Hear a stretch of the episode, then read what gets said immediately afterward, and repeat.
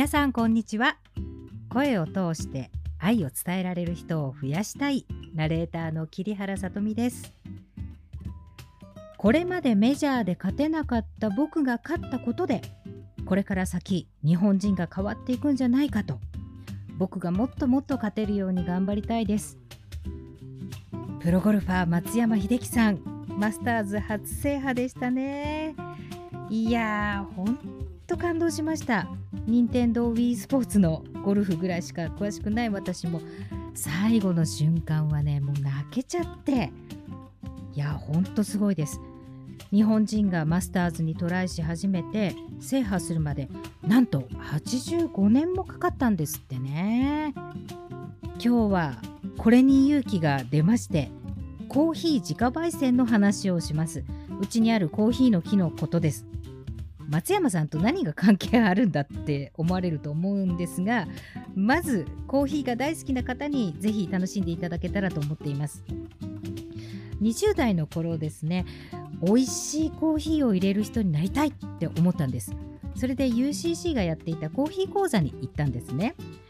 お土産にコーヒーの苗をいただきましてそれがもう運命ですね。お家で豆を収穫してやろう。なんならお家でカフェをやるときは収穫した豆で自家焙煎するんだっていう野望を抱いたんですよ。で友達はもう言いましたよね。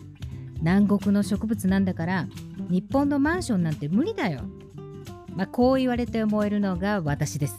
それから何度も何度も日本の冬に屈しまして3代目となった今の木やけに頑張りましてもう忘れもしません。2019年11月たった 4g の豆が収穫できたんですよ。苗から8年です。もうあまりの感動ともったいなさに怖くてまだ焙煎できてないんですね。でこんなに熱くコーヒーを語っているしコーヒーばっかり飲んで大丈夫っていう疑問もありますよね。そもそも声マガジンですからコーヒーと声の関係に触れないわけにはいきません。ズバリコーヒーは喉おしゃべりにいいのかどうか。実はね乾きやすくなるので本番に向かないと言われているんですね。ですので私もなるだけ本番中はコーヒーは避けています。ただ緊張が続きまして先輩に相談したことがあるんですね。その時に普段のルーティーンを崩すと本番も崩れる。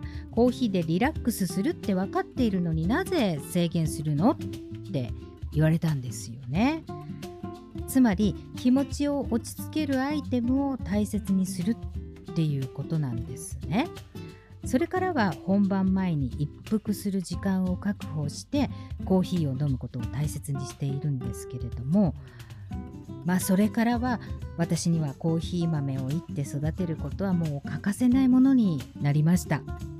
そして松山さんのインタビュー激しくうなずいたというのも私が収穫豆を自家焙煎できたらやればできるじゃんってちょっと壁が越えられそうな気がしてるんですよね。埼玉のマンションで採れた自家製豆。なんか不思議で想像力かきたてられませんか？まあ、松山英樹さんと規模を一緒にしたら怒られそうなんですけれども木を育てるのも豆をいるのも1回で成功しなかったから面白いんですよね。最初そこら辺にある鉄木網で豆をいってたんですけれど炎上しました。豆がいい感じに入り上がりそうな時に気が緩んで火に近づけすぎたんですね。もう火災報知器が鳴らないかもうヒヤヒヤしました。それからは焙煎上手っていう専用機器を使ってるんですけれども浅草かっぱ橋のコーヒー豆屋さんで木豆生豆を選んでもらいましてひたすら練習です。この香りパチパチっと弾ける豆の音味五感をフル活用するんですね。そしていつも同じ味でないところ。これが楽しみでもあり一人反省会のいい時間が持てます。私まだまだ伸びしろたっぷりですね。